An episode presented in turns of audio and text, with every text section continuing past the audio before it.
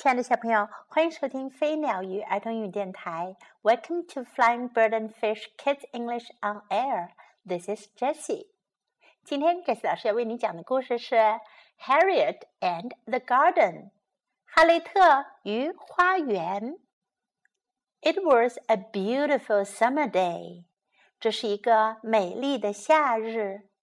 Harriet was playing ball with some pals. 哈利特正和几个伙伴打棒球。Across the park, Mrs. Hoozit was working in her garden. 在公园的另一边，胡兹特夫人正在她的花园里忙呢。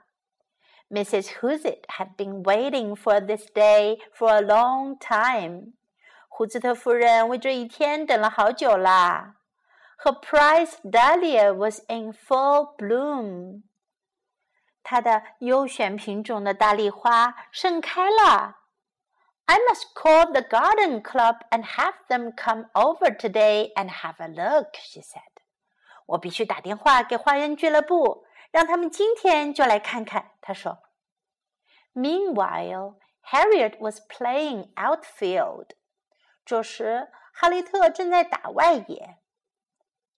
Suddenly, George hit a fly ball. 突然间，乔治打出了一个飞球，Harriet just had to catch it。哈利特必须接住它。If she didn't, it would be a home run for sure。如果她接不住，这无疑就会是个本垒打。Harriet ran back and back。哈利特跑着向后退，向后退。She kept her eyes on the ball。她的眼睛一直盯着球。 she was concentrating so hard that she never even noticed when she came to Mrs. Hoozit's garden. 她那么专心，她甚至没注意到已经到了胡兹特夫人的花园里。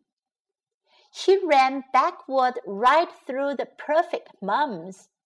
她后退着，就从那些美丽的菊花上跑过。Then she trampled through the lilies. 然后他又从百合花上踩了过去。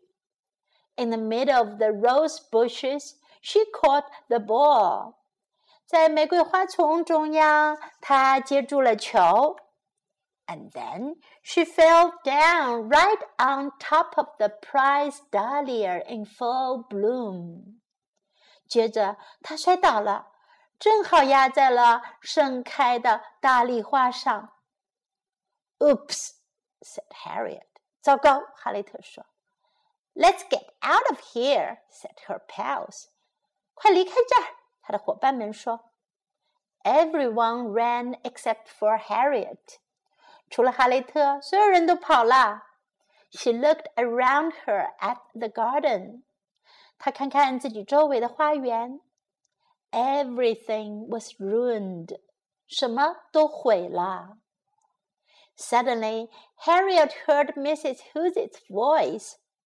突然，哈雷特听见了胡兹特夫人的声音。What's happened to my beautiful garden? 我美丽的花园怎么了？Harriet was so scared that she just took off. 哈雷特害怕极了，她拔腿就跑。She ran and she ran and she never turned back. 他跑啊跑啊，头也不回的跑。Harriet ran all the way home, up the stairs and into her bedroom. 哈利特一口气跑到家，跑上楼梯，跑进卧室。She slammed the door. 她嘣的一声关上了门。Maybe she didn't recognize me, thought Harriet. 也许她认不出我，哈利特想。 but she decided she'd better spend the rest of the day inside.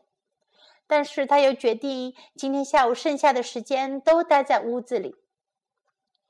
Are you all right, Harriet? Her mother asked. 妈妈问：“你还好吗，哈雷特？”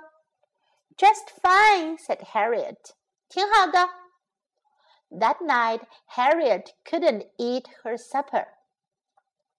那天晚上，哈雷特吃不下晚饭。 Her favorite television program wasn't very interesting. 她最喜欢的电视节目都没意思啦。She didn't even care when her mother made popcorn balls.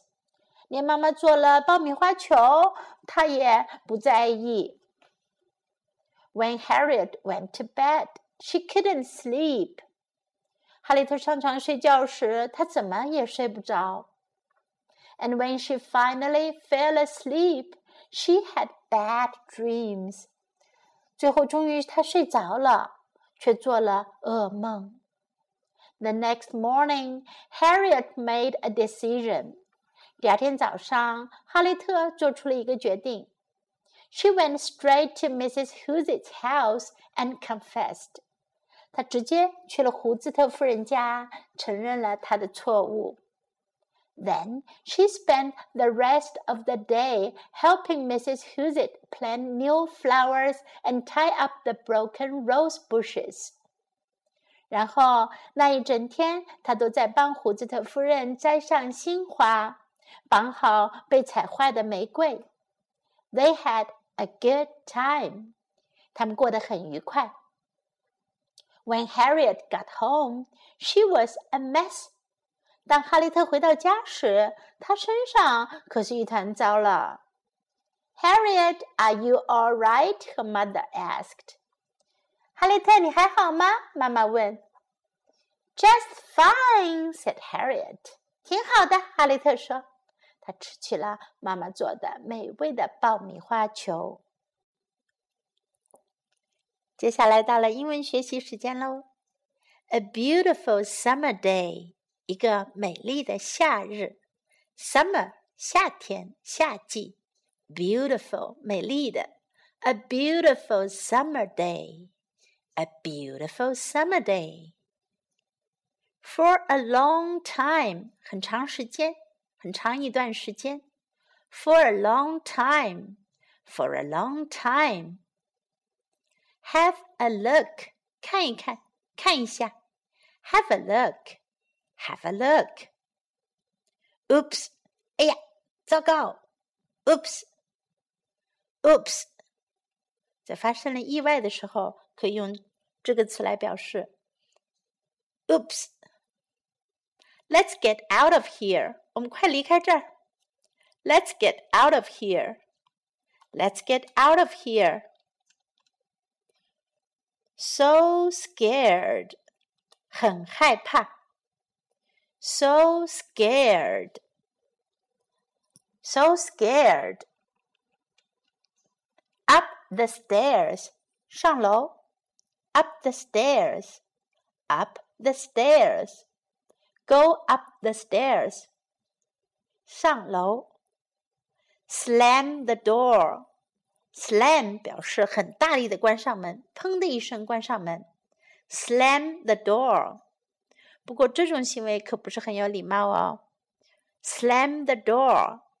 It's rude to slam the door. 大力关门是没礼貌的做法。The rest of the day. 一天剩下的日子，一天剩下的时间。The rest of the day. The rest of the day. Are you all right? 你还好吗？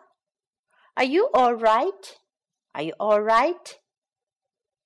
Just fine，还行，挺好。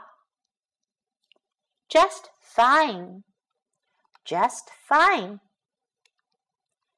Bad dreams，噩梦。Bad dreams, bad dreams. The next morning， 第二天早上，the next morning, the next morning。现在我们来听一遍这个故事的 English version。Harriet and the garden. It was a beautiful summer day. Harriet was playing ball with some pals. Across the park, Mrs. Hoozit was working in her garden. Mrs. Hoozit had been waiting for this day for a long time. Her prize dahlia was in full bloom. I must call the garden club and have them come over today and have a look, she said. Meanwhile, Harriet was playing outfield. Suddenly, George hit a fly ball. Harriet just had to catch it. If she didn't, it would be a home run for sure. Harriet ran back and back. She kept her eyes on the ball. She was concentrating so hard that she never even noticed when she came to Mrs. Hoozit's garden. She ran backward right through the perfect mums. Then she trampled through the lilies. In the middle of the rose bushes, she caught the ball. And then she fell down right on top of the prize dahlia in full bloom. Oops, said Harriet. Let's get out of here, said her pals. Everyone ran except for Harriet. She looked around her at the garden. Everything was ruined. Suddenly, Harriet heard Mrs. Hoozit's voice. What's happened to my beautiful garden? Harriet was so scared that she just took off. She ran and she ran and she never turned back. Harriet ran all the way home, up the stairs, and into her bedroom. She slammed the door. Maybe she didn't recognize me, thought Harriet. But she decided she'd better spend the rest of the day inside. Are you all right, Harriet? her mother asked. Just fine, said Harriet. That night, Harriet couldn't eat her supper. Her favorite television program wasn't very interesting. She didn't even care when her mother made popcorn balls. When Harriet went to bed, she couldn't sleep. And when she finally fell asleep, she had bad dreams.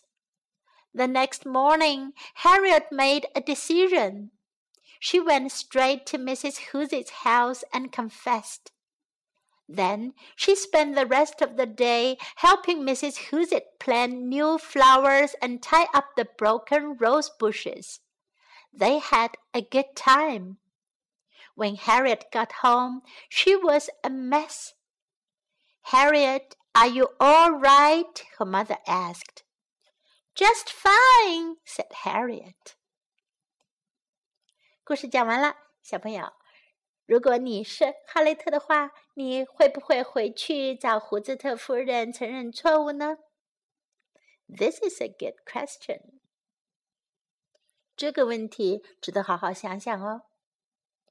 Now this is Jessie saying goodbye.